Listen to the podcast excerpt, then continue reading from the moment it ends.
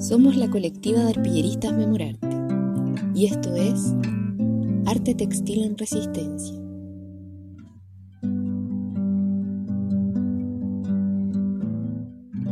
En el encuentro textil de hoy compartiremos desde Canadá con Natalia Santos Ocasio. Bienvenida Natalia, ¿cómo estás? Muchas gracias por, por tenerme aquí. Eh, yo estoy muy bien. Eh, espero que ustedes también. Eh, Súper contenta de, pues, a pesar de, de las distancias y de la, del hecho de que no podamos estar juntos, pues nos podemos encontrar de alguna manera y así que muy contenta, muy feliz. Nosotras también estamos muy contentas de tenerte acá. Natalia está realizando una investigación de doctorado en la Universidad de Queens, en Canadá, sobre las arpilleras y queremos saber cómo aparecen las arpilleras en tu vida y cómo comienza esta investigación. Tremenda pregunta, ¿no? Porque soy, soy puertorriqueña, llevo ya unos cuantos años en, en Canadá, llevo siete años acá, llegué a hacer mi maestría, a, eh, de hecho, en aquella época en Montreal, y cuando acabé mi maestría, eh, que no tenía nada que ver con, con, el arte textil, no tenía nada que ver con, con las arpilleras. Eh, estaba yo trabajando en Montreal y, ¿verdad? me mantenía eh, todavía en contacto con, con, los eventos en las universidades, así que fui a un taller que se dio en la Universidad de Concordia, creo que fue 2016, si no me equivoco. Eh, en el cual vino una profesora de Nueva Zelanda, una geógrafa eh, que se llama Sarah Kingdon, la doctora Sarah Kingdon, eh, y vino a hablarnos precisamente de su experiencia con un grupo de arpilleras que se había formado en, en Nueva Zelanda, de donde ella venía. y un poco ella como geógrafa y como estudiosa de las ciencias sociales, vio las arpilleras precisamente como un método de acercarse a un tema, en el caso este, de ella, pues a través de, la, de, las arpilleras, pues un estudio quizás geográfico, ¿no? Y, yo en aquel momento estaba pues pensando que eventualmente me gustaría hacer un doctorado y siempre he estado fascinada por las prácticas creativas como un poco como reflejo de los procesos sociales, políticos e históricos, pero también como medios de resistencia y, bueno, e, ese primer encuentro con las arpilleras realmente me, me habló muchísimo me habló muchísimo, como siempre le digo a la gente, la, la manera tan sencilla, pero a la, a la vez tan poderosa eh, en que las arpilleras capturan unos procesos históricos sumamente complicados, pero ellas con una sencillez realmente capturan una, una complejidad bien, bien grande. Y cuéntanos un poquito más sobre tu investigación, Natalia. Sí, pues mira, yo tenía un plan original eh, que pues surge del hecho de que pues después de ese primer encuentro con, con las arpilleras a partir de ese taller en Montreal, pues me puse a investigarlas, o sea, quedé tan fascinada que me puse a, leer en internet todo lo que me encontré con respecto a las arpilleras y pues me enteré de que las arpilleras circularon en muchas partes del mundo, eh, las arpilleras que datan precisamente de la dictadura, habían circulado alrededor de todo el mundo, ¿no? Y, y que todavía habían exhibiciones y colecciones dando vueltas eh, y circulando. Entonces, mi idea un poco después de esa esta investigación un poco inicial fue, debo mencionar también que tuve la oportunidad de ir a Chile en 2016 porque en, en Montreal conocí a varios chilenos, hice tremendas amistades y, y fui para allá en 2016. Y entonces me pareció que en el mundo corrían dos narrativas un poco paralelas y bien contradictorias. Por un lado, teníamos esta narrativa del Chile exitoso económicamente, este, este eh, muy, muy eh, cínicamente lo digo, ¿no? Eh, este oasis latinoamericano. y por otro lado, teníamos las arpilleras que nos demostra que continuaban circulando a través del mundo, que nos mostraban la violencia ¿verdad? que instauró este sistema económico, además de las precariedades que se, que se desarrollaron en, los, ¿verdad? En, las áreas populares y un poco la manera desigual en que se dio ese, supuesto éxito. Entonces, este, esas dos narrativas corrían y, obviamente cuando fui a Santiago en 2016 lo comprobé, ¿no? El paisaje urbano está lleno de desigualdades, lleno de, uno, se, nota la manera en que el sistema económico ha, afectado a las personas que no se han beneficiado de él. Y entonces a mí me interesaba pues poner esos dos, eh, esas dos narrativas un poco a cuestionarse, ¿no? Eh, obviamente, eh, sin pensar, eh, yo sin, sin imaginarme que, que, el estallido se iba a dar, ¿no? El, el, el año pasado, comenzando en octubre, y que se iba a dar de la manera en que se ha dado, etcétera, etcétera. Así que yo había planificado llegar a Chile en febrero del 2020, este año, y así mismo hice, pero Obviamente cuando llegué me encuentro con pues, el Chile despierto, las calles repletas, el Santiago que yo conocí en 2016 completamente cambiado, en un Santiago en, plena lucha, eh, y las arpilleras realmente o, el textil inspirado en eh, esas quizás esas arpilleras de la dictadura, pues muy, muy presente, sumamente presente.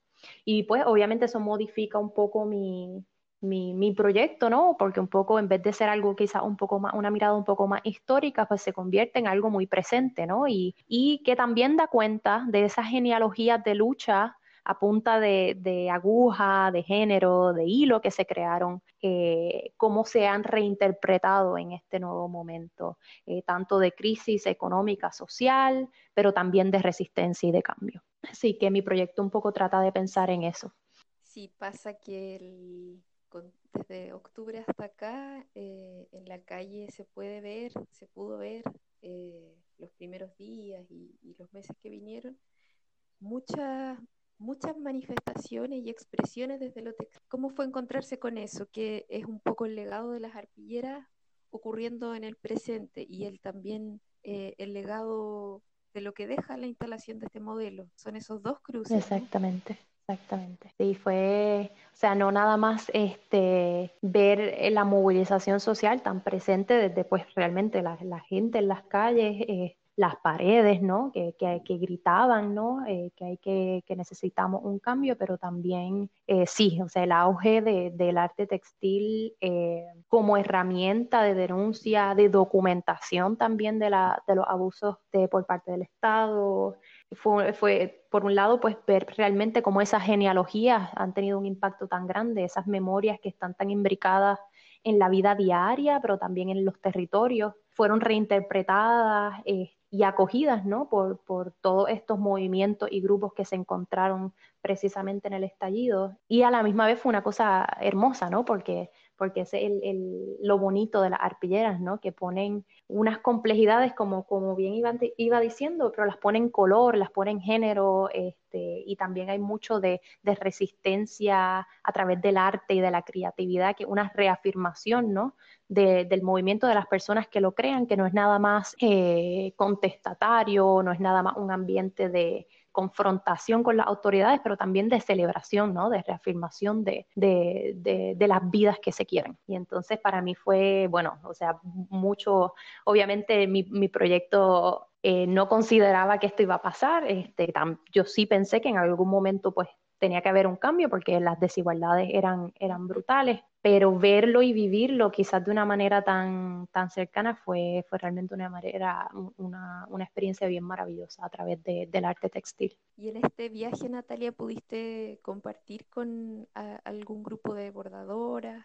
con alguna de las acciones textiles que estaban ocurriendo? Sí, esa fue de las cosas más bonitas, no nada más caminar las calles y ver el arte textil presente, pero sí tuve la hermosa oportunidad de haber sido recibida por eh, tanto creadoras in, in, independientes como colectivos, precisamente como Memorarte, que, que, desde el principio pues me acogieron. O sea, uno va un poco como, como investigador así primerizo, como digo yo, eh, tímido y un poco eh, pues no queriendo imponerse, pero, pero realmente Memorarte desde el principio, al contrario, me, me invitaban a, abordar, me invitaban a la calle, a las ventas en el frente, al frente del GAM, a la, a la marcha del 8M, que también tuve la maravillosa oportunidad histórica ¿no? eh, de ser parte. Eh, así que que sí, eh, tuve la oportunidad de participar de muchas actividades, sobre todo conmemorarte con otros grupos eh, en Santiago también, en donde además de aprender unas cuantas puntadas, que igual todavía estoy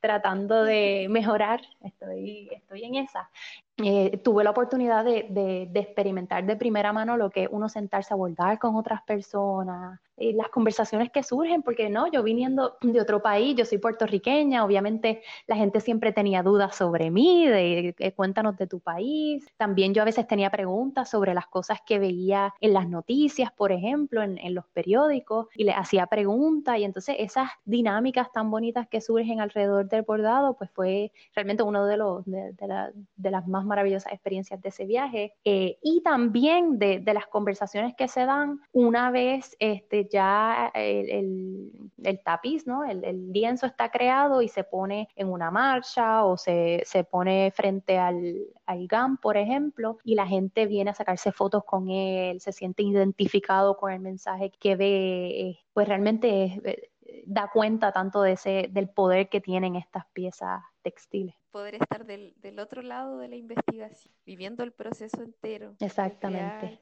pasa esa magia con el bordado, que se suelta la, palabra Exactamente. se está bordando en conjunto.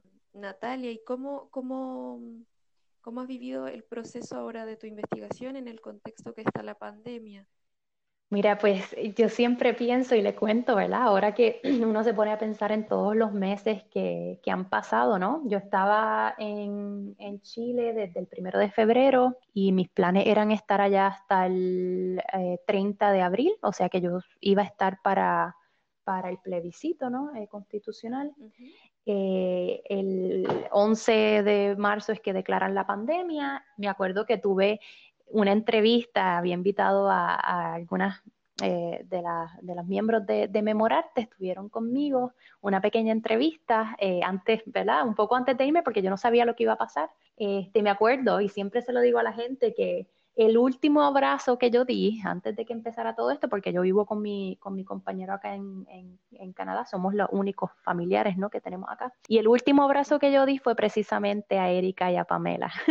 siempre, siempre lo pienso y lo recuerdo con mucha nostalgia. Eh, así que para mí fue, ¿verdad? Fue, fue un poco desconcertante la manera en que pues me tuve que ir así en cuestión de un, de un, momento, porque como no soy canadiense, soy, tengo visa acá, pues tenía que regresar antes de que me cerraran fronteras. Pero un poco, eh, me acuerdo que al, al principio, ¿no? Cuando estuve acá haciendo cuarentena después del viaje, me decía, o sea, tengo que, tengo que ponerme a trabajar un poco más en esto porque porque yo creo que lo que se viene, que se estaba denunciando y que se estaba resistiendo precisamente a través del bordado mientras yo estuve allá y, también en los pasados años, eh, se viene muy fuerte con, esto de la pandemia y, un poco eh, me dio mucha más energía de que lo que estoy haciendo es, desde verdad, desde mi pequeño rinconcito que es la academia, pues es muy importante, ¿no? Hablar de lo que está pasando. Es muy importante es muy importante. Te agradecemos mucho, Natalia, por esa investigación, por los momentos compartidos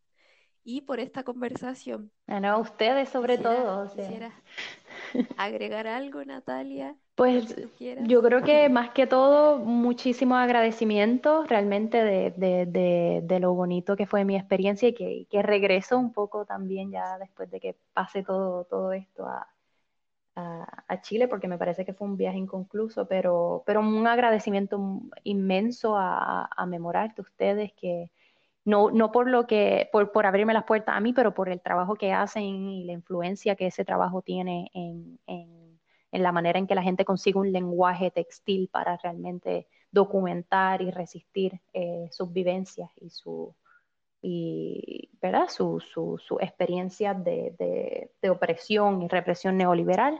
Este, así que les agradezco ese trabajo que hacen, este, este encuentro textil que, que, que nos pone a gente de tan diferentes territorios y experiencias a, a conversar y, y, ha sido una maravilla encontrarme con gente que hace trabajo tan, tan bonito y tan interesante y tan importante más que, más que cualquier otra cosa.